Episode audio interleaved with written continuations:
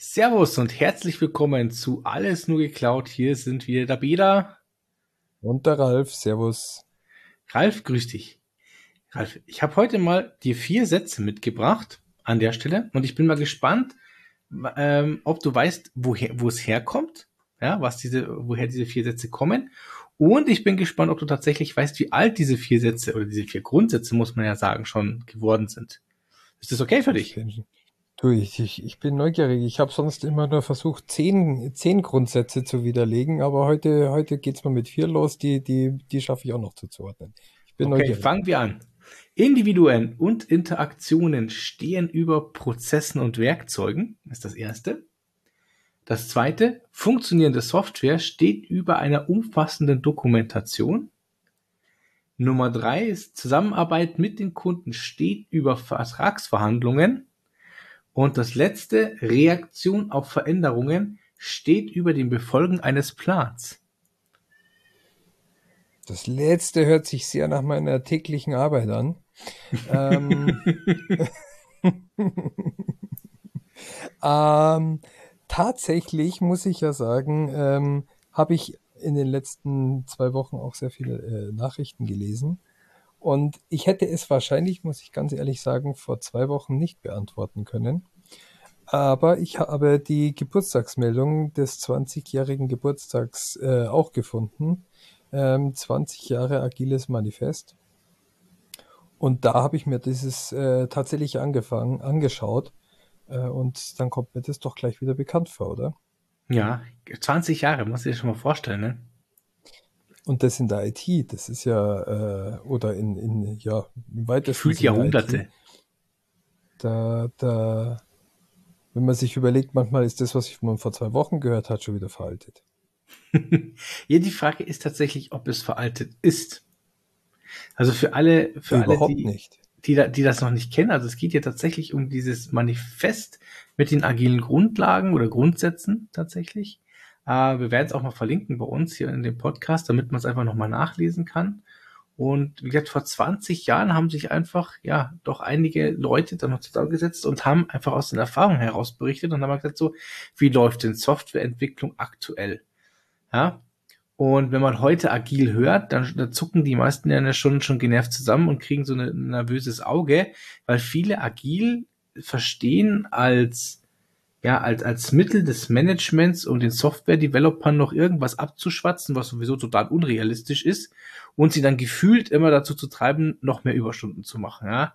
Wenn man sich aber dieses Manifest anschaut, auf diese Grundprinzipien, auf was es eigentlich aufbaut, dann ist das Ganze eigentlich pervertiert worden, wenn man es genau nimmt. Und zwar vom Management pervertiert worden. Ja, und es wird auch total falsch gelebt, weil agil ähm, wird hier immer erstmal mit einer äh, übertriebenen Geschwindigkeit und Performance und, und Hast und irgendwas muss man alles täglich erledigen und so weiter. Es wird ja dann sofort mit Scrum vermischt und mit DevOps und mit Lean, äh, was ja auch nochmal eine, eine Technik ist, wie man sowas äh, führen kann. Ähm, diese ganzen Sachen, diese sind alle so verwaschen, weil keiner auch die Abgrenzungen kennt, dass die ursprüngliche Intention, die wirklich nur mal dafür da war, dass Softwareentwickler sich zusammengesetzt haben und gesagt haben, wir wollen einen besseren Prozess entwickeln, um unsere Software besser und schneller ähm, und noch nicht mal schneller, aber besser an den Kunden zu bringen und mehr auf die Kundenbedürfnisse einzugehen, ähm, das ist halt in Vergessenheit geraten tatsächlich.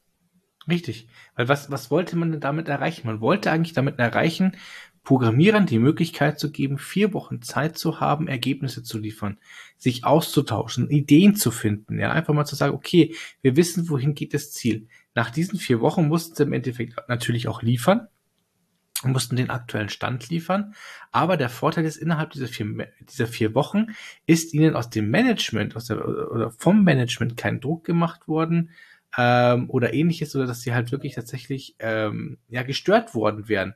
Sondern das, die Management war klar, hey, ihr habt jetzt noch mal vier Wochen Zeit an der Stelle, das Ganze funktioniert, wir sind hier gut unterwegs. Und nach diesen vier Wochen äh, sagt ihr uns, wie ist der Stand? Und wir sagen euch, ist das noch der richtige Weg oder ist es nicht der richtige Weg. Und das ist, glaube ich, etwas, was man verstehen muss oder was man auch mal sehen muss. Und das war für damalige Zeiten, ja, oder ist auch zum Teil heute noch tatsächlich etwas, heute, womit sich ganz viele schwer tun. Heute noch. definitiv heute noch. Und ich meine, es ist ja sogar so, ähm, damals war das etwas ganz Neues. Ähm, also das ist, wenn, gerade wie du das jetzt auch nochmal vorgelesen hast, ähm, wie du diese Werte vorgeschlagen hast, dann hat man, dann kann man rückblickend auch mal feststellen, wie das Denken damals war, dass man sowas überhaupt hat erwähnen müssen. Also ja. wenn ich, was wir heute mit unserem Mindset Change für die Cloud oftmals anreden, was wir den Leuten erzählen, Individuen und Interaktionen stehen über Prozessen und Werkzeugen. Diesen Satz überhaupt erstmal festlegen zu müssen, äh, dann weiß man, wie, wie, wie prozess- und werkzeugzentriert damals diese noch aus der klassischen IT stammenden äh, Überzeugungen waren. Und wir gehen, wir sind ja heute schon so weit, dass wir Individualität und Interaktion, also die einzelnen Individuen höher stellen, aber immer noch ITIL hat es ja auch nicht besser gemacht und ich bin kein großer Fan von diesen ITIL-Prozessen, von diesen Stachen.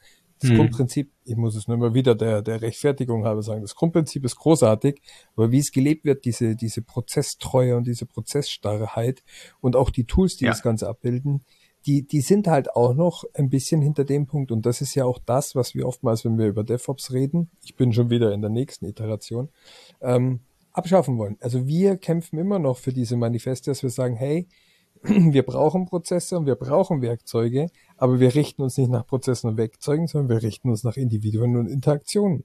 Und das Richtig. war genau dieser Anfang, der 20 Jahre alt ist. Und jetzt muss man sich aber vorstellen, warum hat das nicht, also es, es funktioniert, also man muss ja grundsätzlich mit sagen, das System funktioniert. Also es ist ja nicht, dass wir jetzt sagen, dass es etwas ist, was sie damals so entworfen haben oder dass es nicht funktionieren ja, ja. würde. Das größte Problem an der Stelle ist tatsächlich, ähm, dieses Denken und dieses Handeln in Firmen reinzubringen. Und das ist genau das, was du sagst, ja. Ähm, der, der klassische Projektleiter oder auch der klassische Vorgesetzte musste A kämpfen, was dieses Prinzip an der Stelle angeht, wie die damit umgehen, was die damit machen, ähm, wie das ganze Arbeiten funktioniert. Und da ist tatsächlich, was halt auch so ein bisschen hinterherhinkt oder was, was aus Management-Sicht hinterherhinkt, ist einfach tatsächlich diese Nachverfolgbarkeit. Was tun denn meine Leute eigentlich? Wie kann ich denn diese, diese ganze Arbeit, die die machen, tracken und so weiter, ja? Aber mhm. genau der Ansatz sollte Richtig. hier herausfallen, so nach dem Motto, hey, dieses Team organisiert sich selbst. Die kümmern sich drum. Was du hast, du gibst ihnen einfach die Punkte, die sie erledigen müssen und die Jungs erledigen das innerhalb dieser, dieser Sprints und solche Geschichten, dass sie halt nach vier Wochen einfach Ergebnis liefern können. Aber diese Nachverfolgbarkeit, dieses Micromanagement sollte ja im Endeffekt entfallen. Und genau diesen Schritt zu gehen und das wirklich von, von, von A bis Z durchzuziehen, das war genau das Problem, äh, auf was viele Firmen gestoßen sind. Und dann kamen natürlich, und ich glaube, ich will jetzt nicht unser Berufsstand schlecht sprechen, ja, aber da kamen zum Teil dann einfach Berater, es kamen dann die ersten Tools raus, äh, mit denen man versucht hat, das Ganze dann doch wieder in irgendwelche Prozessbilder zu pressen, ähm, das Ganze wieder irgendwie, ja, für das Management hübsch aufzubereiten. Und genau ab dem Punkt ist es dann einfach gescheitert. Das heißt, die aber Leute haben ja angefangen und haben es nie richtig gemacht. Das ist ja das Problem, wo wir heutzutage permanent immer wieder drüber stolpern, genauso. Der, der, wenn du Agilität oder die agilen äh, Prinzipien nicht verstanden hast, und ich, wir kommen ja nachher auch nochmal bestimmt auf die, auf die weitere Ausführung, wenn man die vier agilen Werte mal besprochen hat. Aber das Problem, was wir heutzutage auch haben, ist, dass Agilität vor allen Dingen auch deswegen nicht funktioniert, weil wir, wenn wir es nicht verstehen, ein Prozess, den wir irgendwo mal festgeschrieben haben, wo wir uns festhalten können, wo wir immer wieder den gleichen Ablauf machen, der ist, der ist immer noch wichtig. Aber wenn wir an dem festhalten, wenn wir, wenn wir das machen, dann kann man viel besser KPIs festlegen, man kann viel mehr in diesem äh, statistischen Denken, in diesem Management, wo man nur Zahlen zählen. Da, da zählt ja nicht äh, Kreativität und sowas. Das lässt sich ja alles nicht messen. Äh, das sind ja alles weiche Faktoren, die man aber bei einer Softwareentwicklung braucht. Die muss ja irgendwie auf Lösungen kommen. Äh, ich, ich kann ja nicht, dann bräuchte ich ja gar keine Menschen mehr. Wenn ich alles in Prozessen definieren kann, dann kommt keine De Designsachen raus oder sowas. Äh, man sieht man ja, was heutzutage auch, selbst die beste KI, wenn die was baut, braucht sie auch Input von irgendwas, ähm, weil sonst passiert auch nichts dahinter. Also man braucht immer dieses Individual äh, Interaktionsinput, damit ich überhaupt den Prozess in Gang setzen kann. Und da ist einfach genau dieser Unterschied. Und auch, äh, du hast es gerade auch schon gesagt, Ähm, früher hat man sich auch tot dokumentiert. Also es, ist, es gibt ja gibt ja Zeiten. Heutzutage ist eigentlich eher umgekehrt. Äh, Dokumentation wurde meistens aus Zeitdruck und aus Ressourcenmangel weggeschmissen. Aber es, es ist halt einfach wichtiger, dass das Ding funktioniert, als dass ich das hunderttausendmal dokumentiert habe. Das ist einfach ein pragmatischerer Ansatz als ein äh, strukturierter. Das ist richtig. Und ich glaube, das ist halt auch genau das Thema, was die, was, was viele einfach, ja, ich will jetzt nicht sagen vergessen haben. Ich glaube tatsächlich vergessen haben ist, ist der falsche Ausdruck in dem Sinne. Aber das ist, glaube ich, ein Thema, ähm, was auch viele heute eigentlich gar nicht mehr kennen. Ja, wo ich halt einfach sage so, hey, wenn ich mal zurückblicke, damals, wie ich noch, wie ich noch jung war, in Anführungszeichen, ja, wie ich in die IT gekommen bin, was, ey, was es da an Dokumentation, hunderte Seiten an Dokumentationen gab. Und das Schlimme an diesen Dokumentationen war, dass sie einfach nicht gepflegt waren, dass sie veraltet waren, dass da Sachen drin standen, die so gefühlt seit meiner Geburt nicht mehr gestimmt haben. Und genau von diesem Ganzen da wegzukommen, ja, ich glaube, das war tatsächlich das, das Beste, was wir machen konnten. Und ähm, für die heutige Generation, und das ist das Lustige, da schließe ich mich jetzt schon fast gar nicht mit ein, ähm, sind viele von diesen Sachen sind halt einfach so selbstverständlich, ja, dass die einfach gar nicht mehr wissen, wie es mal anders war. Und ich glaube, auch da ähm, kommt ein Problem her. Weißt du, was ich meine? Äh, richtig, also tatsächlich, das ist, äh, die, die wissen ja gar nicht, warum das überhaupt einen Wert hat äh, und verfallen dann eher wieder in andere Sachen, weil sie gar nicht wissen, was das andere ist. Äh, absolut. Ähm, ich, mir ist gerade auch noch ein wichtiger Punkt eingefallen, der, der bei diesen vier Werten natürlich eine ganz große Rolle spielt. Die funktionieren aber halt auch nur, wenn Skill da ist. Also es ist natürlich so, dass ich mich hinter Prozessen auch immer sehr gut verstecken kann. Dass ich mich auch sehr gut rausreden kann, wenn ich sage, hey, aber ich habe die Doku geschrieben, sorry, die Software braucht noch eine Woche länger, weil ich brauche mehr Zeit für die Doku. Ja, auch die anderen beiden äh, Punkte äh, der, der vier Werte sind so. Äh, Customer Co Collaboration over Contract Negotiation ist dieser, dieser Satz hier.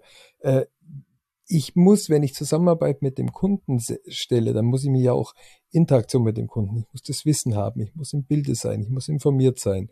Äh, mhm. Wenn ich mich immer wieder nur auf Aushandeln von neuen äh, SLAs und Daten und Verhandlungen setze, dann kann ich immer wieder auch in, in, in gewohnte Rhetorik zurückverfallen und kann mein Wissen zurückstellen. Also im Prinzip sind diese vier Werte alle darauf ausgelegt, auch das Eingehen auf Veränderungen über Folgen des Plans ist ja auch so eine Sache.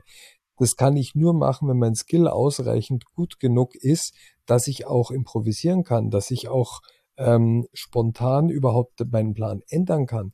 Das kann ich nur, wenn ich selbstbewusst bin, wenn ich, wenn ich trainiert bin und wenn ich auch darauf einsteigen kann. Äh, für Leute, das, das ist ja auch ganz klar, ein Anfänger kann diese Werte so gar nicht befolgen, weil er Anfänger ist. Das heißt, hier reden wir auch von Professionals, die das auch nur leben können, ähm, weil ansonsten kommt man da gar nicht ran äh, an diese, an diese äh, Agilität. Und das ist halt auch ein Punkt, ähm, warum oftmals viele Leute wieder davon abrücken und eher we weggehen, ähm, weil es natürlich auch Arbeit ist, sich diese, diesen Professionalismus und dieses Wissen und diese ganzen Sachen an, permanent aneignen zu müssen. Das ist ja ein anstrengendes Ding. Wenn ich mich immer nur auf Dokumentation, Prozesse, auf einen Plan mache, den mir ein anderer ja eh nur vorgibt, wo ich selber gar nicht reagieren muss, wo ich mich immer daraus rausreden kann, ich komme da immer wieder auf meine Beamtenkenntnisse äh, in unterschiedlichen Behörden zurück. Äh, das sind Leute, die die hatten halt ihr Grundwissen, die haben aber auch Angst davor gehabt, es herzunehmen, selbst wenn sie es hatten. Viele von denen war gut, aber sie wollten es gar nicht hernehmen. Aber viel einfacher ist es halt einfach zu sagen, wieso, der Plan ist auf zwölf Monate vorgegeben, ich habe hier meinen festen Gantt-Chart, da steht nicht rechts abbiegen, Problem lösen, da steht weitermachen. Und ich fahre da so lange, bis ich gegen die Wand gefahren bin. Richtig, ja. Also das ist, das muss man schon auch verstehen, dass äh, Agilität nicht einfach nur daher kommt, dass ich agil arbeite, sondern ich muss auch den, das, das Mindset verstanden haben und ich muss natürlich auch die Voraussetzungen mitbringen. Und ich glaube, das ist tatsächlich ähm, das allergrößte Problem. Dass die ja. meisten, dass die, dass die meisten es einfach noch nicht verstanden haben, meiner Meinung nach. Ja? sondern sie haben es halt mal gehört. Wie gesagt, sie haben, holen sich dann ihre Toolboxen, sie holen sich ihre zwei, drei Bücher und denken jetzt nur, weil sie Scrum oder sonstiges machen, sind sie alle super agil unterwegs. Und ich glaube, das ist ein, das ist ein Zahn, den man den Leuten einfach ziehen muss. Das ist halt, gewisse Methoden, gewisse Unterstützungsmechanismen gibt, aber dass dieses, dieses Agile, diese, diese Grundsätze, dass man die tatsächlich einfach wirklich aktiv verfolgen muss. Und wenn man das nicht tut, ja, dann kann es einfach nichts werden. Dann hat man so halb angefangen und wundert sich, warum es im Chaos endet. Sagen wir uns ganz ehrlich. Und es ist ja, also es ist ja faszinierend. Ich habe jetzt, während wir geredet haben, habe ich mir natürlich die Seite auch nochmal äh, aufgemacht und äh, damit ich man, weil auswendig kennen, kennt man sie natürlich auch nicht. Ähm, wenn man sich, wenn man sich diese, diese zwölf Prinzipien im agilen Manifest, die hier alle auf den vier Werten fundieren. Also es ist ja so, man hat die vier Werte, das ist das, was man verinnerlichen muss, was du gerade sagst. Und wie du gerade richtig gesagt hast, die Leute wissen es nicht mehr, die kennen es nicht mehr, die haben irgendeinen Kurs besucht und haben dann das, was, sie, was für sie passt, mitgenommen und verwurschteln das, wir haben ja vorhin auch schon gesagt, mit Agile, Lean, Scrum, da gibt's ja noch viel mehr Sachen und das fließt alles zusammen. Aber die, die Grundprinzipien, ich, ich habe jetzt nur mal den ersten Satz, wenn ich mir das, äh, wenn ich mir die deutsche Übersetzung hier anschaue, äh, da, da muss ich schon überlegen, ähm, selbst wenn wir Software durch, durch Service oder Produkt ersetzen, steht hier einfach nur, unsere höchste Priorität ist es, den Kunden durch frühe und kontinuierliche Lieferung von wertvoller Software zufriedenzustellen. Ja, Richtig. was sagen wir denn den Leuten? Die sind alle ganz erstaunt, wenn wir in Workshops bei den Firmen reingehen und sagen, Leute, IT hat jetzt einen neuen Fokus. Ihr müsst jetzt nicht mehr schauen, dass die IT läuft, sondern ihr müsst schauen, was will euer Kunde? Wie könnt ihr eurem Kunden nicht mehr reaktiv nur bei Lösungen, äh, äh, Problemen helfen, sondern wie könnt ihr proaktiv und mit einem schnellen Time to Market Produkte an den Kunden bringen. Das ist das, was wir heute, 20 Jahre später, den Leuten erzählen und die machen so große Augen und sagen, wow, das ist ja eine coole Idee. Ja, und das Lustige, und das, das wirklich Lustige ist, genau dieses Time to Market ist ja auch schon das zweite Thema. Ja, dass man im Endeffekt äh, äh, wechselnde Anforderungen begrüßt, auch wenn sie spät in der Entwicklung kommen sollten, ja. Aber im Endeffekt, man nutzt diese agilen Prozesse, um einen Wettbewerbsvorteil für den Kunden zu erlangen. Also man, man merkt schon, ja, viel, viel von dem, was, was wir heute erleben, was auf einmal so der, das, das Allermodernste ist, das High Sophisticated, äh, ich will jetzt nicht sagen der neueste Scheiß, aber der neueste Scheiß ist gar nicht so neu. Das ist schon alt, wird einfach nochmal neu verpackt und viele Firmen merken halt jetzt, wenn sie neue Thematik anfassen gerade in der Cloud, müssen sie sich genau damit beschäftigen. Ja, warum nennt man es denn heute lieber DevOps als agiles Arbeiten? Oder äh, warum nimmt man dieses Wort agil einfach nicht mehr im Mund, weil es im Endeffekt ja eigentlich schon fast ein Schimpfwort ist, wenn man sagt, hey, also ist es verbraucht, natürlich. Ja, aber es ist wie mit allem. Ja. Alles, was äh, ein wenig pervertiert also erstens, wird, macht Probleme.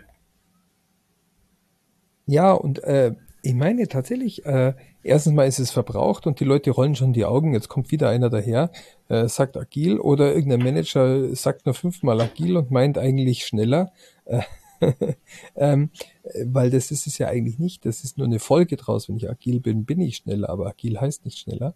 Ähm, die, aber wenn man sich diese ganzen Werte anschaut, die da dahinter stecken und diese Punkte, also ich bin ja selber ganz fasziniert, wie das äh, in einem neuen Bonbon-Papier heute neu verkauft wird. Und der große Unterschied ist natürlich, dass man sich bisher immer so ein bisschen rausgeredet hat, ja, das betrifft ja nur irgendwelche Softwareentwickler, irgendwelche äh, Hipster-Nerds in irgendwelche Startups oder sowas. ähm, naja. Naja, es ist. Äh, ja, es ist so. Keine, keine das Frage. hörst du doch. Also se selbst ich habe äh, neulich mit mit äh, Diskussion geführt auch äh, und dann hat der Kollege gesagt, ja, aber das ist doch alles, das ist doch alles Softwareentwicklung, das hat doch mit uns nichts zu tun. Dann sage ich, ja, also das Agile kommt aus der Softwareentwicklung, das DevOps ja eigentlich auch, aber in dem DevOps, wie wir jetzt reden, hat das eigentlich mit Softwareentwicklung nichts zu tun. Wir sind hier einfach in unserem täglichen Arbeiten. Das hat nur nicht mal was mit, mit Softwareentwicklung zu tun, sondern das ist einfach so, wie wir heute alle denken müssen, weil die gleichen Probleme, die die Softwareentwicklung vor 20 Jahren hier erkannt hat, die betrifft es heute, wenn ich den Betrieb von einem Netzwerk habe. Da habe ich genau das Gleiche. Und ja. die Cloud hat ja dieses, dieses, diesen Switch gebracht, dass ich diesen alten Sumpf nicht mehr so weitertreiben kann. Ich muss auf den Kunden zugehen. Und wer ist der Kunde? Mein Business. Viele Leute wissen ja gar nicht, dass IT auch noch einen Zweck hat, mehr darüber, als er betrieben werden muss. Und da gibt es ja irgendjemanden da hinten, der, der da eine Wertschöpfungskette damit betreibt. Richtig. Und äh, auch der, der, der hier nicht immer nur auf ein Release warten muss. Ich, ich gerade schon wieder beim nächsten Satz gelandet und musste darüber lachen, weil ich ähm, bei einer, bei einer Softwareauswahl mit einem Hersteller gesprochen habe. Und da ging es auch darum, hey, wir würden gerne ein Feature-Update bekommen. Und äh, der, der, der dritte Prinzipien heißt, liefern Sie regelmäßig alle paar Wochen bis alle paar Monate funktionierende Software, wobei ein kürzerer Zeitrahmen bevorzugt wird.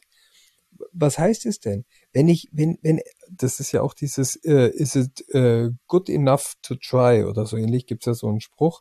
Mhm. Also wenn es gut genug ist, dann, dann probieren wir es, lieber scheitern wir. Dann gibt's ja dieses dann auch wieder fail early. Aber lieber bringe ich etwas was gut genug ist, früher raus, als dass ich es ewig lang rausschiebe und den Release rausbringe. Natürlich funktionierende Software steht hier da, aber einfach diese Zyklen runterdrücken. Und da fällt mir auch wieder der Spruch ein bei DevOps.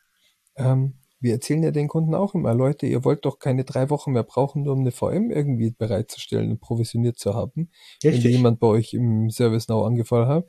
Nein, das soll zwei Stunden später fertig dastehen. Und wenn es ein Update gibt, kriegt das der Kunde nicht mit und das ist zwei Stunden später auch wieder drauf. Ja, das ist vollkommen richtig. Und genau das ist, genau das ist es eigentlich. Aber weißt du, was das Lustige ist? Du hast jetzt schon einen Punkt angesprochen, der dann auch schon gleich im nächsten Punkt kommt, ja. Dass im Endeffekt, ja, die, also, äh, Business People, ja, das ist im Endeffekt unser Business und die Entwicklung, ja, und in dem Falle, also in unserem Falle, wenn wir von Cloud reden, ist die IT, müssen sich im Endeffekt regelmäßig, ja heißt es natürlich täglich abstimmen. Da kann man sich jetzt ein bisschen streiten, ob täglich äh, wirklich sinnvoll ist, aber ja, natürlich. in gewissen Projektphasen ist täglich auch definitiv wichtig. Äh, abstimmen und dass die da zusammenarbeiten und sich austauschen. Und das Lustige ist, genau das ist auch das, was wir in den Projekten fordern, wo wir sagen, hey, wir haben Doings, ja, die verschiedenen Abteilungen müssen sich abstimmen, ja. Vielleicht nicht zwingend das Business, das ist schon richtig. Aber im Endeffekt alle beteiligten Abteilungen, und das sind in der IT oft mehrere, Netzwerk, Security, Operations, ja, dass die sich abstimmen, wenn es um neue Services geht, wenn es um die Einführung neuer Services oder neuer Methoden geht, dass die sich abstimmen. Und genau das steht hier auch, ja. Hier heißt natürlich, die Entwickler und das Business müssen sich abstimmen, aber im Endeffekt ist es auch so, dass die IT und das Business sich ab, abstimmen müssen, weil ähm, das Business stellt heutzutage die Anforderung und die IT muss diese Anforderung, die das Business stellt, auch verstehen und muss sie umsetzen können. Und wenn nicht alle und sie muss sie zusammen IT umsetzen können, weil sonst kommt wieder nur eine Lösung raus, die der IT als richtige Lösung herauskommt und nicht die, die das Business tatsächlich haben wollte. Ich habe schon vor, also das haben wir ja in unserem Podcast auch schon ein paar oft genug gesagt, dass wir die Silos einreißen müssen, dass wir die Grenzen aufbrechen müssen und dass in diesen Teams im DevOps alle möglichen drin sitzen müssen.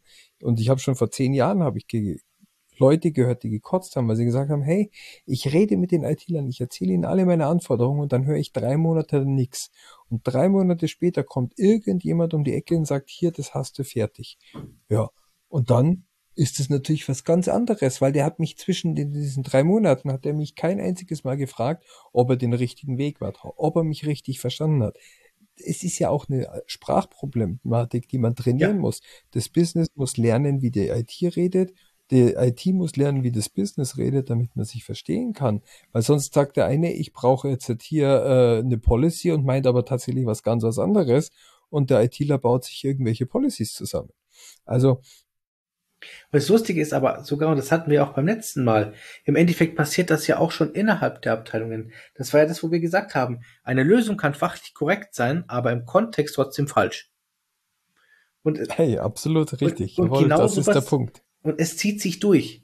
Ja, es zieht sich ja wie ein roter Faden durch, ja. Im Endeffekt, im Endeffekt, wenn wir im Business vielleicht auch schon auf einer gewissen Management-Ebene nicht verstehen, ähm, was, was die Abteilungen oder, oder die, das Business von der IT oder die IT vom Business will, ja.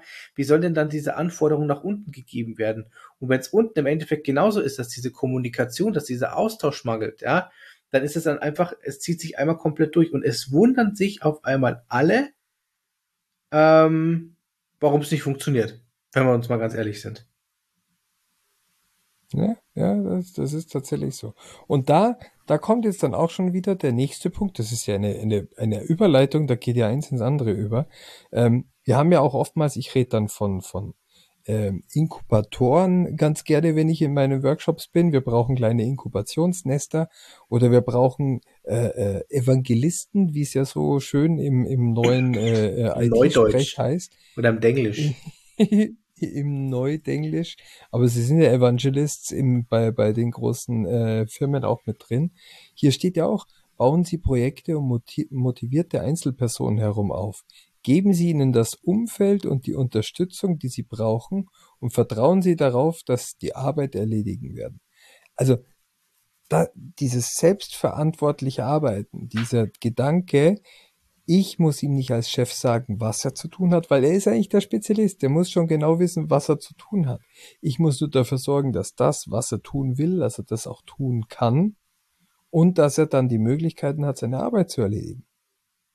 Ja, er muss die Anforderungen verstanden haben. Fundamental wichtiger Punkt. Genau. Weil im Endeffekt, wenn er die Anforderungen verstanden hat, für die Umsetzung ist er zuständig und dafür muss er den nötigen Freiraum bekommen. Genau. Und ich, ich muss ihm nicht sagen, äh, äh, was er hat. Und wenn ich jemanden habe, der motiviert ist, der seine Sachen machen will, es gibt nichts Besseres, als ihn zu nehmen. Das Schlimmste ist, und auch das habe ich oft genug in Firmen erlebt, wenn motivierte Leute nur weil sie etwas Fortschritt machen und weil sie auch mal agil arbeiten wollten, nämlich auf Veränderungen schneller reagieren wollten und den Plan nicht befolgt haben, dann wurden sie oftmals bestraft dafür. Sie wurden, also ich habe ich hab mit Leuten gesprochen, die haben gesagt, ja, ich weiß, dass das nicht funktioniert, ja, und ich könnte es ändern, aber ich mache es nicht, weil ich wurde dafür in meiner Vergangenheit bestraft, ich wurde, wurde mhm. gerügt, wenn ich eigenverantwortlich etwas angemeckert habe, weil dann bin ich ja nur der Querulant oder der Störenfried, ja. der alles schlecht macht und der irgendwas macht. So, und diese, und das waren mal motivierte Leute. Und das Schlimmste, was einem Unternehmen passieren kann, ist aus einem Motivierten einen ich sag's jetzt mal so, Sesselfurzer zu machen, der nur noch Dienst nach Vorschrift lebt. Weil das ist noch schlimmer als der, der schon von Anfang an immer nur Dienst nach Vorschrift gelebt hat, weil Richtig. der ist dann, der kennt's nicht anders, der ist zufrieden mit Dienst nach Vorschrift. Solche Leute brauchst du auch. Aber die Leute, die eigentlich motiviert sind und aus Frust Dienst nach Vorschrift machen, die, die ziehen auch noch die Stimmung runter. Das ist ja gleich ein doppelt negativer Punkt. Und noch dazu verschwende ich Ressourcen im Unternehmen, ähm, was also da kommen so viele Sachen zusammen. Ja, und im Zweifelsfall gehen das solche Leute. Auch, mal ganz ehrlich. aber dass dieser Punkt ist der am schwierigsten umzusetzendste, weil er auch einen sehr hohen Reifegrad in allen Ebenen braucht. Äh, es mhm. ist ganz, ganz schwierig, motivierte Einzelpersonen trotzdem noch zu steuern. Es ist ganz, ganz schwierig, das Umfeld so zu bauen, dass es für sie passt, dass man ihnen nicht auch, weil man muss ja trotzdem Grenzen setzen. Man muss trotzdem auch steuern, man muss auch Gerechtigkeit schaffen. Sonst sagt der rechts daneben, warum darf der äh, mittags drei Stunden zum, zum Schwimmen oder zum Kicker spielen gehen und ich muss aber meine Mittagspause strikt einhalten, nach 42 Minuten wieder am Platz sitzen. Mhm. Und dann gibt's wieder andere Leute, die motiviert sind, aber damit nicht umgehen können, mit dem Vertrauen darauf, dass sie die Arbeit erledigen werden, dass sie das auch erfüllen. Weil es gibt natürlich auch Leute, die diese Freiheiten und dieses Vertrauen ausnutzen und dann die Arbeit nicht erledigen. Ähm, also da sind ganz, ganz, ganz viele Punkte dahinter, die einem Manager, und das ist ja wieder der Grund, wo wir, wo wir hergekommen sind, Angst machen, diesen agilen Weg zu beschreiten, weil er Kontrolle verliert. Ja. Das hast du öfters. Also dieses, dieses Thema Kontrolle verlieren ist, glaube ich, ganz schlimm. Also es tun sich ja schon, also also glaube ich, es gibt zwei Probleme an der Stelle. Du hast die Leute, die selber es nicht können oder nicht wollen zu priorisieren, zu entscheiden, was sie tun. Sie wollen das tatsächlich haben, dass jemand kommt, auf der einen Seite, der ihnen genau sagt, was sie zu tun haben, bis wann sie es zu tun haben und dass diesen festen Plan verfolgen. Das ist, glaube ich, das eine Problem. Und das andere Problem sind aber auch die Vorgesetzten, die ganz klar sagen, dass sie hier dieses, dieses, dieses Micromanagement, diese Nachverfolgbarkeit, dieses wissen, was tut denn derjenige gerade in diesem Moment im Endeffekt äh, ganz, ganz genau, dass sie das einfach nicht mehr haben, sondern sie müssen sich darauf verlassen, dass Jawohl. sie halt innerhalb dieses Zeitrahmens einfach die das Ergebnis bekommen, was ihnen aufgetragen, äh, was, was sie aufgetragen haben, und sie bekommen das halt einfach in der idealen Art und Weise. So. Und alles, was dazwischen passiert, hat sie eigentlich nicht zu interessieren. Und das abzugeben und zu sagen, hey, okay, das läuft, das funktioniert und so weiter, das ist halt echt eine Hausnummer. Ja, also das ist, wie gesagt, da, da hast du schon einen hohen Reifegrad, wenn du das umsetzen kannst. Und ich, ich glaube eben, deswegen ist es mit das schwierigste Thema, äh, weil da, da, da, das ist nicht auf eine Einzelperson. Das kannst du auch nicht einfach so einführen. Das kannst du auch nicht lernen, sondern das ist, das ist halt eine Sache. Da müssen ganz, ganz viele Zahnräder zusammenspielen, um das, ja. um das überhaupt verwirklichen zu können. Und es ist noch nicht mal eine Sache, die ich bewusst machen kann. Das kommt ja auch nochmal dazu. Ich kann so Sachen wie zu sagen, bauen Sie, äh, ähm, äh, führen Sie mehr die Geschäftsleute mit rein. Sowas kann ich bewusst steuern. Äh, liefern Sie regelmäßig, äh, Anforderungsänderungen einzugehen. Das kann ich alles bewusst steuern. Da kann ich mich denken. Das andere, das ist äh, motivierte Einzelpersonen und äh, Vertrauen. Das ist nichts, was ich steuern kann. Das ist wirklich eine Sache, die, die, das ist ja, und dann wieder auch so die, diese Schnittmenge zum DevOps. Wir wollen Rollenverteilung haben. Wir wollen keine Hierarchien mehr haben. Wir wollen die Hierarchiepyramide auflösen und wir wollen einfach moderne Leute haben, wo jeder eigenverantwortlich, wenn er eine andere Rolle aufnimmt, die auch erfüllt im besten Wissen und Gewissen. Ähm, und das ist halt eine ganz, ganz hohe Kunst. Das ist wirklich ein ganz, ganz schwieriger Punkt. Mhm, das ist richtig, ja. Aber das Lustige ist, da kommen wir schon zum nächsten Punkt. Und ich liebe diesen nächsten Punkt tatsächlich, weil das ein, dieser Grundsatz, den wir hier haben, das ist etwas, worüber wir sogar einen ganzen, einen ganzen Podcast-Folge, glaube ich, gehalten haben. Und zwar, ja, dass richtig, die effizienteste ja. und effektivste Methode ist für einen Informationsaustausch innerhalb von solchen Teams, ja, immer noch das One-to-One -One ist. Also wirklich dieses direkte Gespräch face-to-face sich gegenüber zu sitzen und einfach zu sagen, hey, komm, lass uns einfach mal drüber reden. Ja, nicht dieser E-Mail-Ping-Pong, äh, sondern wirklich einfach mal zu sprechen. Ja, ob man, klar, in heutigen Zeiten das zu machen, ist auch, ist vielleicht auch schwierig, aber trotzdem einfach mal zu sagen, komm, ich nehme meinen Teams-Klick oben mal auf die Videokamera und mach einfach mal einen Call, dass ich einfach den Kollegen gegenüber äh, gehe und einfach sage, hier, mein Freund, wir müssen uns unterhalten. Und ich glaube, das ist das, was, was am meisten einfach kränkelt, ja. Vor Corona schon, definitiv. Total. Klar, noch mit Team-Meetings ja. und allem drum und dran. Mit Corona ist es vielleicht bei der einen oder anderen Firma noch schlimmer geworden, aber ich glaube tatsächlich, das ist das Allerwichtigste, also für, aus meiner Sicht eins der allerwichtigsten Dinge, weil mit diesem Face-to-Face -face tatsächlich sich zu sehen und zu unterhalten und dann auch zu verstehen, was der andere und wie der andere das meint, es ist extrem wichtig, ja. Und wenn du natürlich noch jemanden hast, Absolut. und das passt auch zum oberen Punkt, so motivierte Personen, die können ihre Motivation dann vielleicht sogar rüberbringen an die Leute, die dann noch nicht so mitziehen, gerade am Anfang, wenn du das komplett neu machst. Und das ist halt wichtig und sowas geht halt, glaube ich, in der heutigen Zeit mit E-Mail und, und Jira-Tickets und so weiter, glaube ich, einfach alles verloren. Und man lernt sich zu verstehen.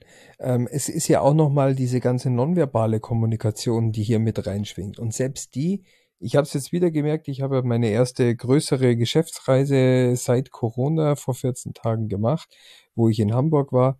Ähm, einfach Leute, die man, die, mit denen ich eineinhalb Jahre lang zusammengearbeitet habe, die ich am Schluss zwei, dreimal die Woche über Teams gesehen habe, ähm, die sind plötzlich ganz andere Personen, wenn ich mit denen zwei Stunden in einem Meetingraum gesprochen habe. Wenn man mit ihnen mal einen Kaffee trinken war, wenn man zum Mittagessen und zum Abendessen gegangen ist, diese ganze, die ganze Habitus, wie man sich, wie man lacht, wie man nach dem Ausschalten der Kamera sich verhält, weil man ist ja doch immer ein bisschen anders, wenn die Kamera an ist und so. Ähm, diese, diese ganzen Punkte, diese kleinen Nuancen und Feinheiten, die gehen verloren. Die brauche ich nicht dauernd. Ich bin, ich bin ein, ein total glücklicher Homeoffice-Mensch, aber ich sage mindestens einmal und oder einmal im Jahr oder manche möchten es doch öfter. Für mich hat es jetzt äh, so gereicht. So, ähm, wenn nicht wieder ein Grund ist, dann habe ich mit denen jetzt halt die Basis geschaffen. Aber dieses eine Mal mit den Leuten einen Tag zu verbringen, seitdem ist die Arbeit in den letzten zwei Wochen schon mal total entspannt gewesen. Die wissen ganz anders, wenn ein Motivierter plötzlich übermotiviert ist, was mir vorkommt, wie schätze ich ihn den ein? Meint er das jetzt böse? Meint er das ernst? Ist er angepisst? Kann ich mir den Witz erlauben oder nicht? Diese ganzen Punkte, die kriege ich doch nicht raus, wenn ich eine E-Mail schreibe. Oder ich krieg von dem eine E-Mail und der schreibt mir was und in meinen Worten ist es eine totale Beleidigung und er wollte eigentlich einen Scherz machen. wenn ich, wenn ich mit dem nur schriftlich kommuniziere, kann ich das überhaupt nicht einordnen. So entstehen Missverständnisse und so gehen Informationen verloren. Das war jetzt auf der sozialen Ebene, aber auch auf der technischen Ebene. Manchmal kann ich was eben nicht so schreiben, wie es ist. So, ich ja, muss es vielleicht jemandem so, ja. zeigen mich bei jemandem auf den Schoß setzen und ihm das Ganze vorstellen. Also, wir haben die Folge ja schon drüber gemacht. Vielleicht kann man die Leute einfach mal darauf hinweisen, in unserem Podcast nach hinten zu springen und zu schauen, äh, dass man, dass man sich unsere Podcast-Folge zum Thema äh, Kommunikation mal anhört. Genau. Was mir auch aufgefallen ist, ich glaube, ich habe mir, ich habe mir nebenbei ja tatsächlich auch jetzt schon alle Grundsätze durchgelesen und ich, ich finde das Lustige ist, ich glaube, wir haben über jeden, über jeden Grundsatz tatsächlich schon in, in, in vielen Folgen gesprochen. Ja, klar, der nächste funktionierende Software ist der wichtigste Maßstab für den Fortschritt. Ähm, trifft jetzt natürlich, sage ich mal, so wie er dasteht, nicht auf uns zu, aber tatsächlich funktionierende Services, ja, ähm, Self-Service-Portale, also im Endeffekt dieses ganze Hintergrund, dieses, wir können, wir können Cloud auf eine ganz neue Art und Weise konsumieren, ja, auch für die IT eine komplett neue Art und Weise so für, für Konsum, Konsum von solchen Cloud-Diensten ist, glaube ich, ganz, ganz wichtig und ist auch einer der wichtigsten Maßstäbe für das Business und auch für die IT an der Stelle. Also von daher trifft sie natürlich auch wieder zu, ja. Aber es ist schon auch so, also ich musste bei dem, bei dem Punkt tatsächlich dran denken, äh, ich, ich, ich kenne einen Entwickler, für den war Fortschritt nicht, dass die gesamte so Software funktioniert, sondern der ist, war ein totaler Feature-Fucker, sage ich jetzt mal. Äh, der, der hat mit einer Software angefangen und sobald er irgendwie den ersten Test hatte, dann hat er da nicht mehr weitergemacht, weil dann ist ihm was anderes eingefallen. Dann hat er das nächste Feature damit eingebaut und dann hat er da sich reingehangen und dann hat er sich gedacht, boah, und wenn ich das mache, dann könnte ich aber auch noch das einbauen und dann kann ich das doch viel schöner machen. Hm. Und ganz ehrlich, wenn man, wenn man so ein richtiger Techie ist, und wo kommt denn das her? Das waren ja, waren ja Nerds, die das geschrieben haben, sage ich jetzt mal. Richtig, ähm, ja. Die, du kennst, jeder von uns kennt irgendwie einen Typen, der nicht einfach nur an das gesamte Gesamtprojekt denkt und es erstmal abschließen will, dass es funktioniert und sich dann zurücksetzt und dann vielleicht das Feature ausarbeitet, um es wieder als funktionierende Software bereitzustellen, sondern der von Pontius zu Pilatus rennt und eins weitermacht und sich in den kleinsten Details verfriemelt und dort irgendwie, boah, aber den Code, den kann ich auch in drei Zeilen schreiben und nicht in fünf. Dabei geht aber überhaupt nur sau viel Zeit verloren, es geht nichts weiter. Äh, ich glaube, Richtig. das ist schon so ein bisschen, da kann man daraus schon schließen. Ja, auf alle Fälle. Das ist tatsächlich, glaube ich, auch ein, ein, ein großer Punkt, also den auch viele unterschätzen. Das ist halt, Details sind wichtig, ja. Aber man muss halt auch irgendwann mal den Punkt finden und sagen, stopp, bis hier, nicht weiter, wir müssen weiterkommen, wir müssen das Ding. Und ich glaube, das ist tatsächlich auch noch ein, einer der Punkte, der oft vergessen wird. Da, das ist tatsächlich dann auch da, vielleicht mal, wo dann das Management doch eingreift, weil wenn nach vier Wochen im Endeffekt nicht das rauskommt, was man haben möchte, und man dann einfach mal nachfragt, ja, warum ist das denn eigentlich so? Und genau sowas reinkommt, dann ist dann auch in einem agilen dieser Managementprozess immer noch wichtig, dazu sagen, dass der Mensch sagt, okay, gut, alles klar, es funktioniert ja eigentlich schon, aber ihr verdattelt die Zeit einfach damit, dass ihr es perfektionieren wollt. Wir müssen die nächsten Schritte gehen. Wenn das ganze Projekt mal steht, wenn wir alles abgeschlossen haben und dann ist noch Zeit übrig und dann könnt ihr das machen, ist alles okay. Aber da hat sich dann einfach nochmal dieses, dieses Vorantreiben zu sagen, nö, hier, Jungs, da müssen wir weitergehen, ist, ist glaube ich, auch extrem wichtig. Natürlich, sowas braucht man und man, deswegen gibt's ja trotzdem Kontrollfunktionen oben drüber, äh, weil sonst würdest du ja auch nicht zum Abschluss kommen. Du musst diesen, diesen Willen ja auch haben. D weil sonst, das ist natürlich auch, diese, diese Teams, die da gearbeitet haben, die haben schon eine sehr, sehr hohe Selbstverantwortung. Ähm, das findest du einfach auch nicht, die, die, die Leute, die das dann auch abnehmen können. Das heißt, du wirst immer noch mal eine Management-Ebene drüber haben, die auch mal auf Time and Budget schauen muss, weil sonst wird's ja auch schwierig. Ähm, bin ich vollkommen bei dir. Äh, kenne ich eigentlich auch, spontan würde mir vielleicht ein Kunde einfallen, der, der das ohne Management schaffen würde, aber ansonsten nicht. ja, und selbst da weiß ich nicht, tatsächlich nicht, ob das so wäre. Ja, weiß ich auch nicht. Aber äh, es wäre zumindest theoretisch äh, ähm, nah dran, dass, dass es theoretisch gehen könnte. Ähm, Nächster Punkt. Gelesen, für ja. gut befunden. Bin mir aber tatsächlich also, nicht so sicher, bin, ob das so einfach ist. Das wollte ich gerade sagen. Ich bin mir bei dem Thema agile Prozesse fördern die nachhaltige Entwicklung. Die Sponsoren, Entwickler und Benutzer sollten in der Lage sein, auf unbestimmte Zeit ein konstantes Tempo beizubehalten. Ähm, ist eine Hausnummer. Im, Im Idealfall, und wenn das Team eingespielt ist, ja. Aber ich glaube, ähm, warum wir da zögern, ist, dass wir tatsächlich nicht an die Softwareentwicklung denken, die kontinuierlich quasi Feature Implementations, Weiterentwicklung und so weiter. Das ist ja ein Ding, was über Jahre läuft. Wir sind viel zu stark im Projektgeschäft. Und ähm, da kommen Peaks, wo man stärkere Phasen hat und wo man schwächere Phasen hat, äh, wo, wo stärkere Implementationen kommen und schwächere. Ich mhm. glaube, dass es schon, man hat Urlaube, die muss man dann wieder reinholen. Wir haben es jetzt gerade wieder gemerkt, wie man zwei Monate Sommerzeit einfach mal prima mit unendlichen Meetings füllen kann, ohne noch nur einen Millimeter Fortschritt zu machen. Und dann, wenn man ein richtig schlechtes Gewissen hat und nach zwei Monaten mal irgendwo anruft und sagt, boah, hey du, Urlaubszeit, wie schaut's denn bei euch aus? Ja, du, ich bin auch selber gerade erst wieder durchgekommen. Ich bin für die nächsten zwei Monate erstmal dicht, also äh, melde dich bitte im November wieder. Vier Monate für den Arsch gewesen. Ähm, also äh, da, da, da möchte man sich manchmal wünschen, dass dieses, dieser Satz hier, ähm, dass wirklich alle, eben Sponsoren, Entwickler, also bei uns IT in dem Fall und Benutzer, ähm, auch sich selber einfach mal so ein Pensum auferlegen, dass sie dieses konstante Tempo zumindest beihalten versuchen können. Ja. Und ich glaube, das ist, also ich glaube, es wird unterschätzt tatsächlich. Und das ist, und das ist genau der Punkt, an dem, an dem viele Softwareentwickler, aber auch viele Cloud-Projekte stehen, dieser Zeitdruck, ja. Im Gegenteil, man versucht ja nicht ein konstantes Tempo zu, äh, zu behalten, ja, sondern man versucht einfach dieses Tempo immer mehr zu fördern und immer mehr zu steigern, ja, und ich glaube, das ist, das ist der Fehler. Ja, weil dadurch passieren noch Richtig. mehr Probleme, es bestehen, es passieren mehr Fehler. Lieber habe ich doch ein konstantes Tempo, was vielleicht etwas langsamer ist als das, was ich jetzt gerade anstrebe, wo ich aber tatsächlich qualitativ äh, was leisten kann, wo wirklich noch Projekte äh, zu Ende gebracht werden in einer Qualität, wie wir es gewohnt sind, als dass wir zum Schluss Projekte zu Ende bringen oder zu Ende bringen wollen, die aber fehlerhaft sind und einfach nur dahin hudeln. Ja, also das funktioniert einfach nicht. Und das ist, glaube ich, ein ganz ist ja das große Punkt. Missverständnis. Total wichtig, weil das ist das Thema nachhaltige Entwicklung. Ich will ja nicht irgendwas hinrotzen, ähm, damit ich möglichst schnell, möglichst viel fertig werde und viele denken, das ist agil. Nein, ich will eben genau dieses Tempo haben. Und dann, wenn ich mal einen Zeitdiamanten habe, wie man so schön furchtbar sagt, dann kann ich den auch hernehmen, um, um, um mal Retrospektiven einzufahren oder mir irgendwas anderes zu machen. Aber ich kann dieses Tempo, äh, auch die Erwartungshaltung des Tempos ganz alles nutzen. Also wie wenn ich immer auf 120 Prozent fahre, weil dann kommt was Unvorhergesehenes oder ich muss tatsächlich mal vom Plan abweichen und dann wird es nämlich ganz schwer.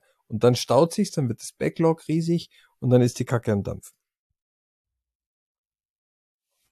Das ist richtig, ja. Aber das Lustige ist, ist, das passt gleich auch zum nächsten Punkt, ja.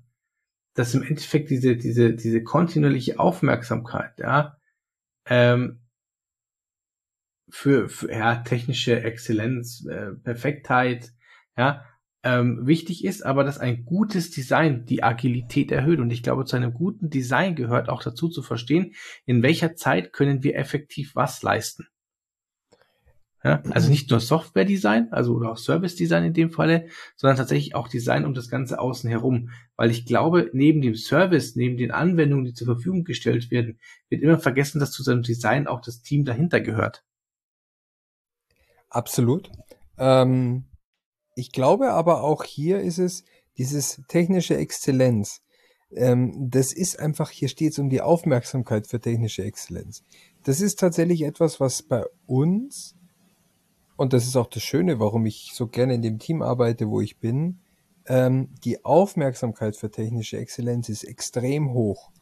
Wenn ich mir andere anschaue, also habe jetzt gerade erst wieder bei einer Firma gesprochen, die wissen gar nicht, was der äh, Status quo ist. Weil es ist ja ein Unterschied, ob ich es einsetze und bewusst mich dagegen entscheide oder ob ich gar nicht weiß, dass es das gibt und deswegen beim Alten bleibe. Äh, das kann ja durchaus sein, dass ich aus Gründen von Kosten und Wirtschaftlichkeit und, äh, und, und Organisation oder wie auch immer mich ja. dagegen entscheide. Aber die Aufmerksamkeit, ich muss zumindest feststellen, ist das technisch einwandfrei gelöst? Äh, ich muss immer darauf achten, gibt es einen technisch besseren Weg, ob ich das sofort umsetze. Hier geht es ja darum, die Agilität ergibt sich daraus, dass ich feststelle, dass es etwas gibt. Wenn ich, wenn ich mir das nur anschaue und sage, ja, passt schon, und niemand würde mir sagen, hey, Moment mal, das geht aber geiler.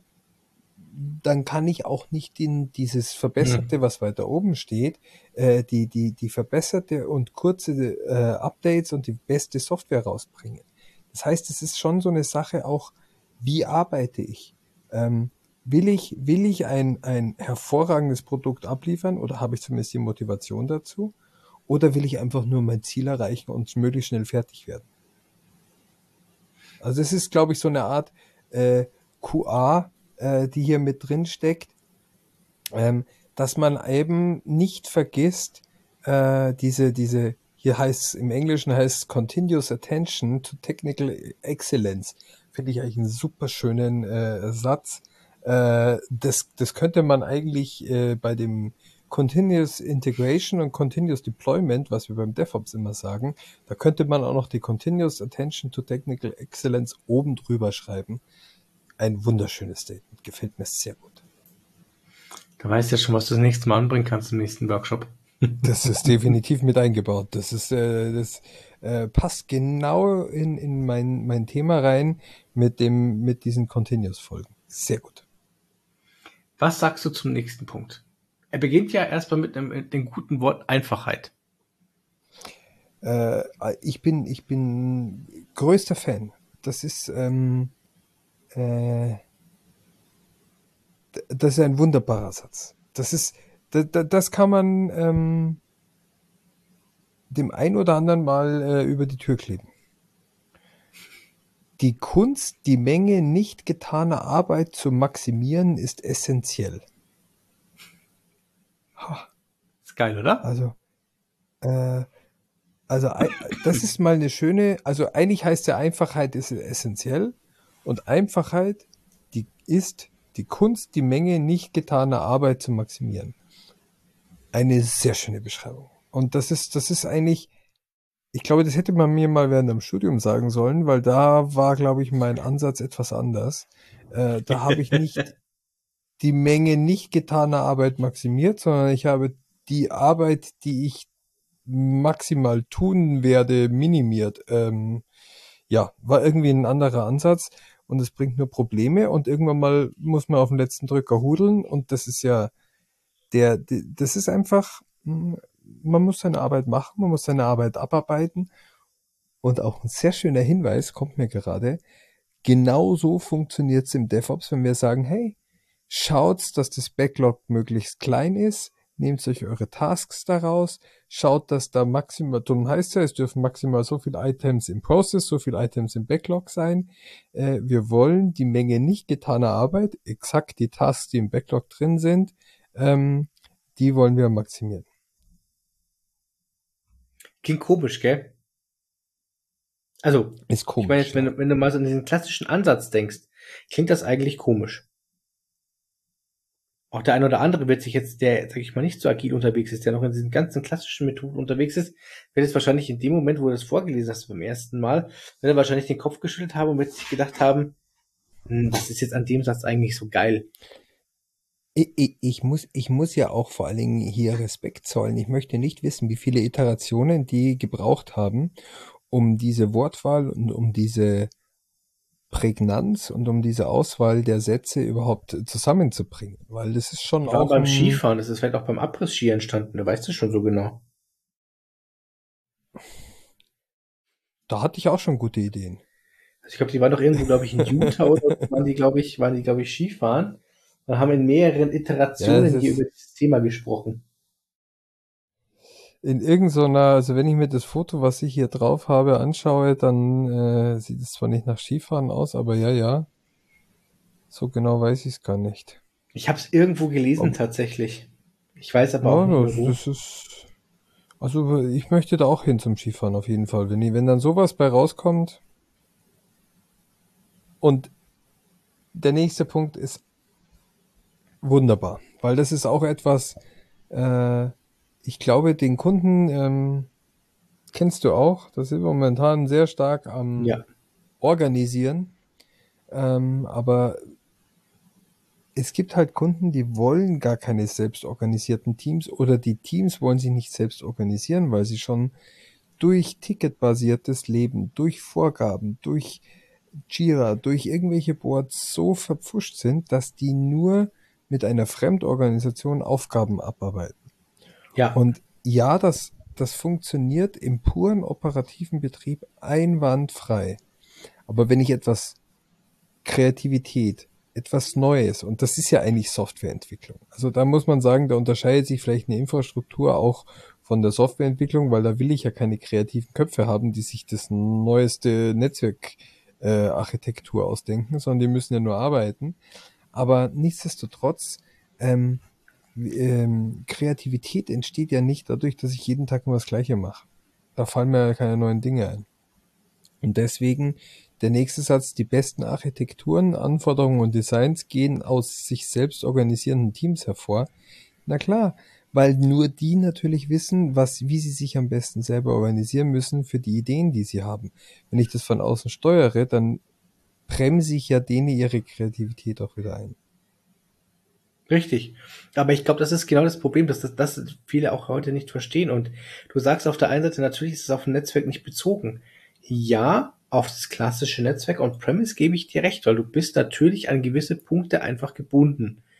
Äh, in Cloud sehe ich das jetzt tatsächlich anders, gerade wenn man auch so einen Multi-Cloud-Ansatz wäre. Das heißt, wie sprechen die Netze miteinander? Wie kann eine Architektur aussehen? Ja? Ähm, auch der Gedanke zum Beispiel ist dann, wenn wir jetzt zum Beispiel schon in der Hub-Spoke-Architektur unterwegs sind, wie schaut es denn aus, wäre denn nicht mal so ein, so ein, so ein Multi-Island oder Liberty-Island-Konstrukt nicht vielleicht was Interessanteres für die Applikation und, und, und? Also, ich glaube tatsächlich schon, dass es da ja. bis zu einem gewissen Grad auch jetzt eine Kreativität gibt. Ähm, aber die Leute jetzt einfach nicht gewohnt sind, genau, ich will nicht sagen, das auszuleben, das klingt jetzt vielleicht ein bisschen blöd, aber tatsächlich so zu arbeiten und sich einfach mal sowas zu überlegen. Ja, äh, du hast auch recht, wie du gerade das gesagt hast. Es ist ja auch so, ähm, gerade mit dem Schritt in die Cloud muss ich ja mich jetzt auch entscheiden, welche Services oder welche Technologien, die mir zur Verfügung stehen, sind die richtigen für die Anforderungen, die ich habe. Ähm, hier habe ich ja doch einen, einen gigantisch großen Baukasten, wo ich dann auch meine Kreativität oder mein, jetzt mal, wenn man Design weglässt, aber die besten Architekturen und Anforderungen, die krieg, muss ich ja trotzdem bauen. Und da mhm. muss ich mhm. trotzdem genauso zusammenarbeiten. Das heißt, hier passt es dann schon. Ähm, und auch Designs, da findet dann halt auch einfach das für die Anforderungen am besten, am beste passende Design seine Anwendung heraus. Ja, also es ist wiederum, das ist ja der gleiche Punkt, dass das Einbrechen der, der ähm, Hierarchiepyramide, ähm, flache Hierarchiestrukturen, verteilte Rollen, selbstorganisierte Teams, das Nonplusultra. Ja, und jetzt kommt, glaube ich, der. Lustig. Ja, und jetzt kommt der lustigste Punkt, finde ich auch, ähm, aber auch der schwierigste Punkt, ja, und zwar, dass die Teams sich in regelmäßigen Ständen, Abständen reflektieren. Das heißt, die Arbeit, was sie getan haben, ja, ähm, einfach um zu prüfen, wie können sie an der Stelle effektiver werden und sich dann den Gegebenheiten oder diesen, diesen vielleicht auch neuen Gegebenheiten dementsprechend anzupassen und ihr Verhalten anzupassen. Und ich glaube, das ist tatsächlich ein, ein Thema, was vielen schwerfällt. Ja, es ist, wird ja auch, also natürlich, äh, Selbstreflexion ist immer eine ganz, ganz schwierige Sache.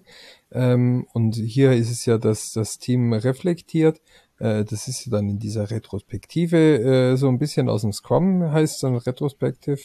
Ähm, die, die, die Problematik ist erstens mal, das wird nicht gelebt, also kann es auch nicht erzogen werden und kann auch nicht gelernt werden.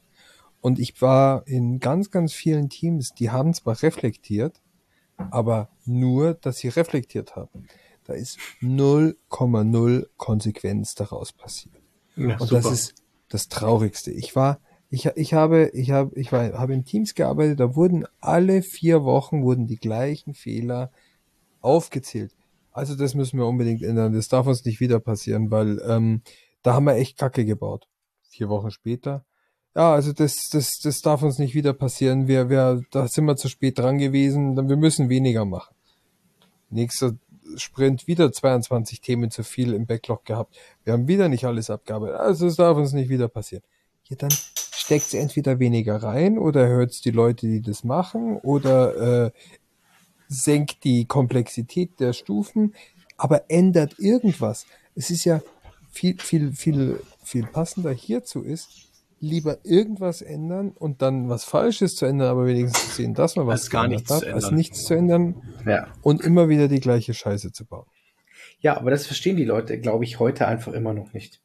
Und das ist, glaube ich, eins der, der, der größten Probleme, was sie haben, ja.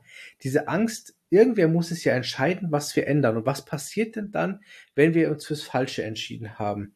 Also ich glaube, kommt auch noch viel daher, dass, dass, dass dieses, dieses, wer ist denn Schuldprinzip? Auf wen können wir denn den Finger Ja, na, und zeigen? total, Ja, ist, natürlich. das kommt halt immer noch mit da. Also, ich, also grundprinzipiell, die, die Grundsätze hier sind natürlich alle richtig und alle wichtig. Was aber auch einfach klar ist, und ich glaube, das ist auch jetzt bei den Themen rausgekommen, dass rechts und links dazu noch viele andere Themen innerhalb von Firmen passieren müssen, damit man das auch wirklich leben kann. Ja, sei es zum Beispiel einfach ähm, ähm, zu sagen, okay, wenn wir einen Fehler gemacht haben, wir müssen aus diesem Fehler lernen und müssen halt schauen, dass wir diesen Fehler nicht nochmal machen. Kein Fingerpointing betreiben, keinen schlecht machen, sondern einfach sagen, wir als Team haben festgestellt, wir haben hier einen Fehler gemacht, wir haben daraus gelernt. Und das ist, glaube ich, einer der aller, aller wichtigsten Punkte, was hier aber noch nicht passiert. Und auch in vielen Teams, äh, Teams immer noch nicht passiert, weil man möchte trotzdem äh, ja nicht schuld sein. Ja? Ist ja ein negatives Bild, wenn man der Schuldige ist. Da- Das ist, das ist tatsächlich hier, wie, äh, aber merkst du, Peter, wir haben gleich wieder über Schuld und Fehler gesprochen. Das steht hier nicht drin. Ja, sondern es geht einfach Hier darum. steht, hier steht drin, in regelmäßigen zu reflektieren. Da kann auch sein, dass etwas Positives passiert ist. Richtig. Und man reflektiert was Positives und man passt auf was Positives sein Verhalten an. Das ist genau das Gleiche, genauso wichtig. Hier steht nicht, dass nur über Negatives geredet werden muss. Ähm, hier steht auch, dass man über was Positives redet. Und aber selbst das tun viele Leute nicht, weil wir in ein, wir haben da echt ein total schizophrenes äh, ähm, Bild von, von in unserer Arbeit. Wir hatten das äh, in unserem in unserem letzten Kurs, Peter, wo wir drin waren, haben wir auch drüber gesprochen, dass Ja. Lob viel zu kurz kommt, dass man aber auch, wenn man lobt, auch einen Grund mitgeben soll. Nicht einfach nur, das hast du gut gemacht, sondern das hast du gut gemacht, weil äh, oder warum dahinter liefern. Und genauso ist es auch beim, bei, einer, bei einer Rüge. Das hast du schlecht gemacht, weil. Wenn ich jemand sage, hey, das war scheiße, ähm, entweder er sagt, ja, ich weiß, gut, okay, dann äh, hat sich das erledigt. Aber ähm, wenn ich das ordentlich begründe und wenn ich das aber auch professionell und sachlich begründe, dann ist es, muss man das genauso aufnehmen können. Aber Leute können weder, es gibt Leute, die können kein Lob aufnehmen, es gibt Leute, die können keine Kritik aufnehmen. Und das ist aber in unserer Gesellschaft nicht vorhanden und nicht ausgeprägt in beiden Richtungen nicht. Ich selber merke das, ähm, dass, dass, dass mir das manchmal schwerfällt, wenn ich jemanden loben will äh, oder wenn ich jemanden rüge, dann denke ich mir, ah, sagst du nix, weil das Fass mache ich jetzt nicht auf. Weißt du, so, das, das, das kennt ja jeder von sich selber. Wenn man sich dann überlegt, ja, so schlimm war es jetzt auch nicht. Ja, aber erst recht, wenn ich mir denke, so schlimm war es jetzt auch nicht, könnte ich sagen, weil dem anderen passt's. Äh, hilft's ja, dass er den Fehler nicht wieder machen kann. Der merkt es ja vielleicht gar nicht. Und wenn er es nicht merkt, kann er nicht ändern und macht den Fehler immer wieder. Ähm, mir fällt ein Richtig. Beispiel ein von, von, von Freunden aus der Küche. Äh, da habe ich, hat der gesagt, hey, ich find's total furch, ich find's total schön, wenn Leute zu uns in die Küche kommen und sagen, mir hat das Essen geschmeckt. Aber noch viel wichtiger finde ich, wenn bei mir einer in die Küche kommt und sagt, boah Leute, also das Essen war total versalzen. Weil er merkt sie nicht. Der, der, der hat gesagt, ey, der hau- haut am Tag 200 Essen raus, da schmeckt ja nicht jedes Essen ab, ob das, ob das schmeckt. Die machen das ja in so einem äh, Ruckzuck-Verfahren. So, oder wenn was schief geht oder wenn was zu lange ist oder zu lange drin war, das kriegen die ja gar nicht mehr mit, vielleicht, wenn die da in der Hektik sind. Und dieses Mhm. Feedback hilft ihnen, dass sich vielleicht nur einer beschwert und die anderen Gäste kriegen dann was Besseres, weil die reagieren können drauf. Wenn das der eine Gast nicht sagt und die anderen 17 Gäste es auch nicht sagen und die sagen dann, weißt du, was das Schlimmste ist? Diese 17 Gäste, statt dass die aufstehen, in die Küche gehen und ihnen sagen, hey Leute, das Essen war versalzen, stattdessen gehen die 17 Leute aus dem Lokal raus, sagen nichts und schreiben eine schlechte Google-Bewertung und sagen, das Essen war versalzen. und Korrekt, dann ja. kamen 1700 Leute nicht mehr wieder. Anstatt demjenigen das einfach nur klar zu sagen und damit die ihr Verhalten anpassen können und effektiver werden. Aber da sind wir doch, aber das Lustige ist, da sind wir genau wieder an dem Problem, dass doch Leute heutzutage A nicht mehr wissen, wie sie richtig richtig loben sollen, dass sie aber auch nicht wissen, wie sie sich, äh, wie sie, was heißt, wie sie richtig beschweren, sondern wie man das vielleicht auch einfach in die richtigen Worte fasst, weil, seien wir uns doch mal ganz ehrlich, heutzutage, wenn sich jemand beschwert, dann, dann werden die Leute meistens gleich pumpig. Ja? Und auf der anderen Seite, ja, was das Problem ja. ist, dass, dass wir auch Leute haben, die nicht wissen, wie sie mit Lob umgehen sollen, wenn sie es bekommen, die aber auch nicht mehr verstehen, wie sie denn mit Kritik umgehen sollen. Ja? Weil es klar, du hast zu schnell auf die persönliche Ebene wechseln. Und da Richtig, hat es nichts genau. zu suchen. Und das ist halt genau das Thema. Und, und genau, ich glaube, da ist genau der Punkt, wo es einfach hakt und wo wir mit unserer Art und Weise einfach noch viel, viel lernen müssen eigentlich oder wieder lernen müssen. Muss man, muss man, glaube ich, einfach ja. mal so sagen. Also wir belächeln diese Amerikaner immer, weil die Amerikaner dich ja wegen jedem Scheiß loben. ganz ehrlich. Ja, du bist in jedem Team. Die übertreiben ah, das, ja. Du hast geatmet, Peter. Sauber, hast du gut gemacht. Du bist vom Klo gekommen und du hast dir deine Hände gewaschen in Corona-Zeiten. Jawoll, du bist unser Medizinheld des Tages. Jetzt mal übertrieben gesagt, ja. Ja, ja, ja. Ähm, es ist vielleicht ein, ein, ein, ein, einfach wirklich ein Ticken zu viel, ja. Ein Touch too much, wie man im, im Neudeutsch immer sagt, ja.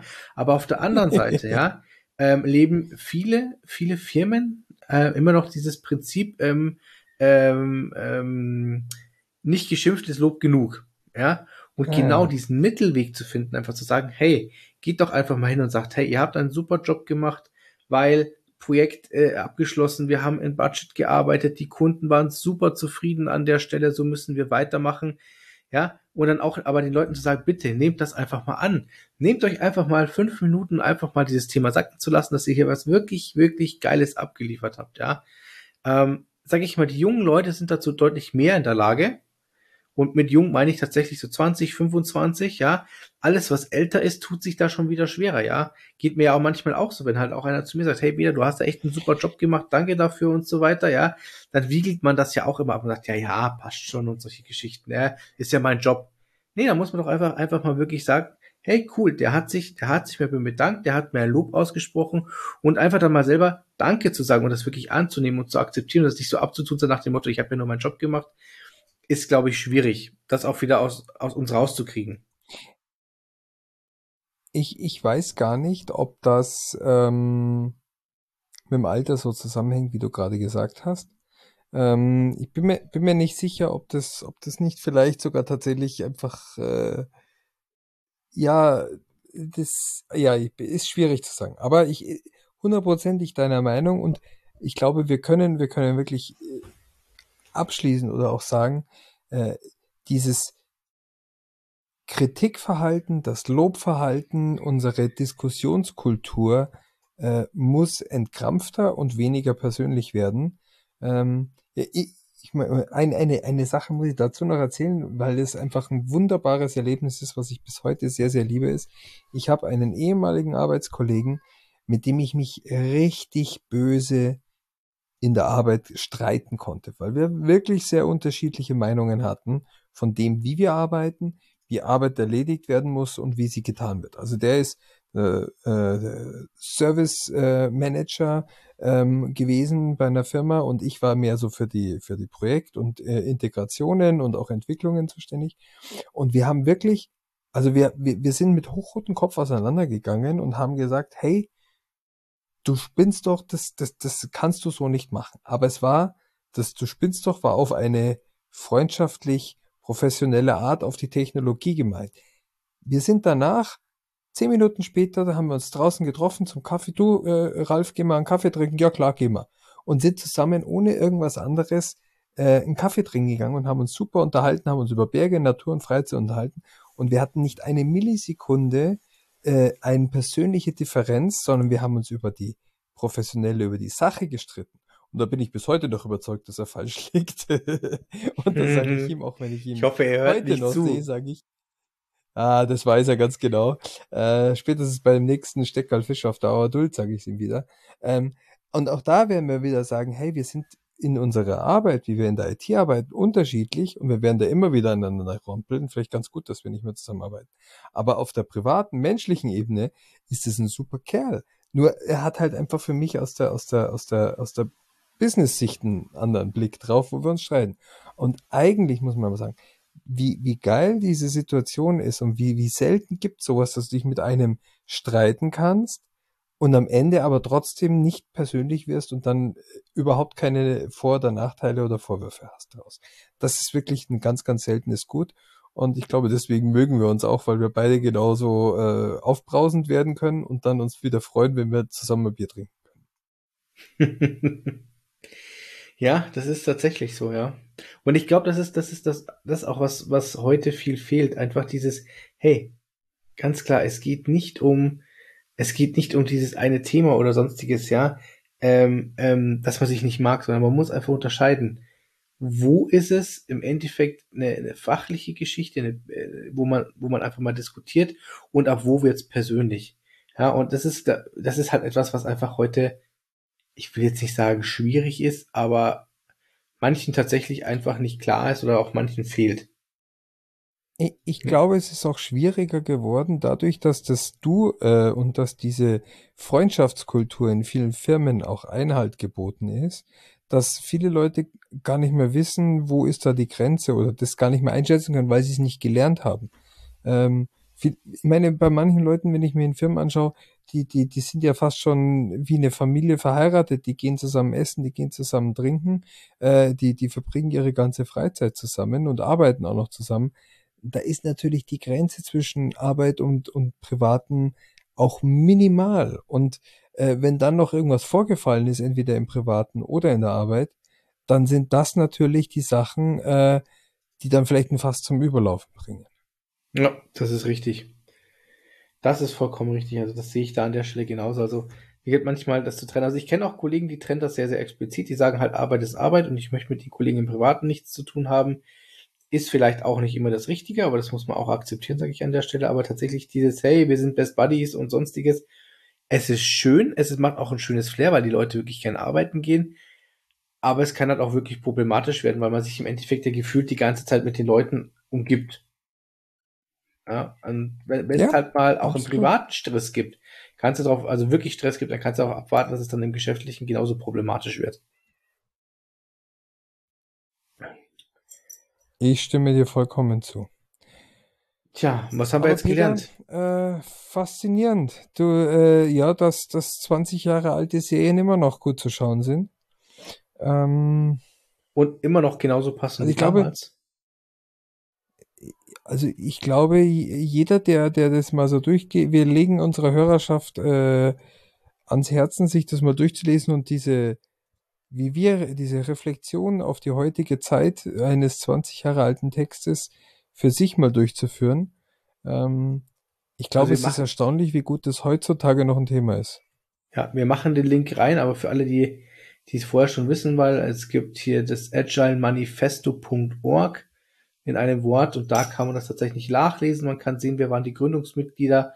Ähm, es gibt mittlerweile auch noch wesentlich mehr Leute, die damit unterschrieben haben. Äh, man sieht die Grundlagen, also die Grundsätze hier an der Stelle, man kann sich die alle durchlesen. Und ähm, ich glaube, man sollte sich tatsächlich mal auch vielleicht mal für sich bewusst werden, was das für einen selber und für einen für die Arbeit heißt. Und da wird, glaube ich, der Richtig. ein oder andere verwundert sein. Was er davon schon macht, was er und vielleicht davon nicht macht und was er vielleicht auch, ich will jetzt nicht sagen falsch macht, aber anders macht. Ich nenne es mal anders vielleicht auch ganz wichtig dazu zu sagen, es gibt hier keine Ausrede von, ich habe es nicht verstanden. Ähm, die Anzahl der Sprachen, in denen das hier vorhanden ist, ist faszinierend. Äh, ich möchte nicht wissen, wie viele Sprachen da fehlen, aber viele Sprachen kann ich nicht mal lesen, weil ich die Sprache nicht lesen kann, in denen es es gibt. Koreanisch ist da, äh, Somi, äh, Gälisch, Gälisch, ganz wichtig natürlich für unsere gälischen Freunde bei unserem Podcast. Also ihr könnt es in eurer Muttersprache auch hören. Nein, es ich glaube, jetzt reicht's. Ähm, Türkisch gibt schaut es. Euch die Seite an. Japanisch.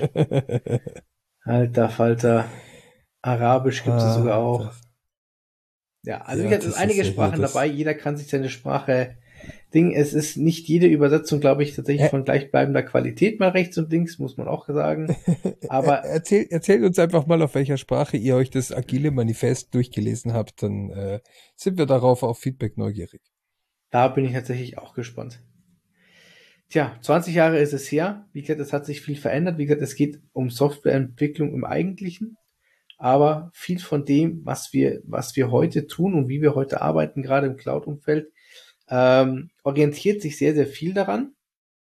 Ähm, das Wort agil ist leider tatsächlich sehr, sehr pervertiert worden, aber ich glaube tatsächlich, dass diese Grundsätze mit denen oder die, auch die zwölf Prinzipien, auf die, äh, die dahinter stehen, dass das nicht verkehrt ist, ja dass man sich vielleicht von dem Wort agil mal abwendet, ja, weil man sagt, es ist halt einfach schon verbraucht, so wie das früher auch schon mit DevOps war und solche Geschichten. Ja, das glaube ich auch, aber ich glaube tatsächlich, die, die Grundsätze und die Prinzipien dahinter sind etwas, was man sich zu Herzen nehmen sollte und sollte sich auch bewusst sein, wenn man mit seinem Team, wenn man mit seiner Firma genau in diese Richtung geht. Ähm, es ist einiges an Arbeit, es kann aber auch Vorteile bringen, nur eins ist ganz wichtig, man muss es vollständig durchziehen und nicht bei der Hälfte aufhören. Ja, es wird chaotisch, das sind wir uns, glaube ich, alle einig.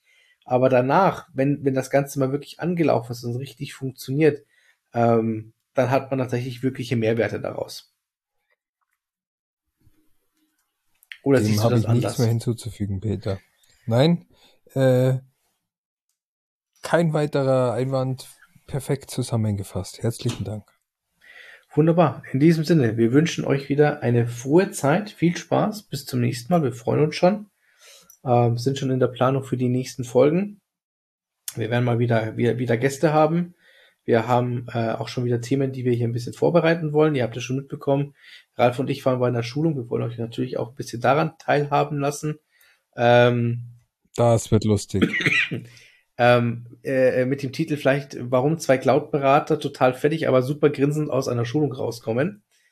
Ähm, könnte tatsächlich noch sehr ja, lustig werden. Die zwei anstrengendsten Tage seit dem Studium bei mir. Ich glaube tatsächlich ah, auch an der Stelle. anstrengendsten. Und das Schlimme ist, es tickert ja immer noch. Also was heißt das Schlimme? Das tut es, Eigentlich ja. das Gute.